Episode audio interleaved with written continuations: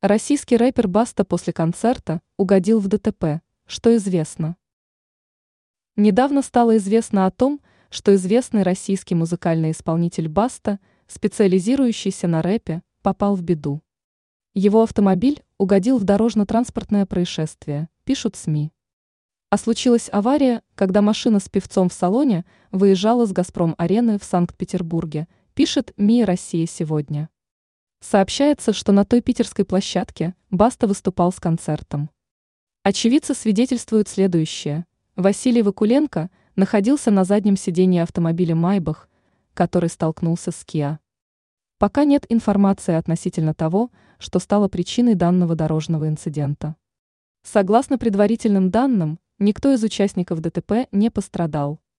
Российское информационное агентство отмечает, что официальных сведений насчет аварии от экстренных служб не поступало.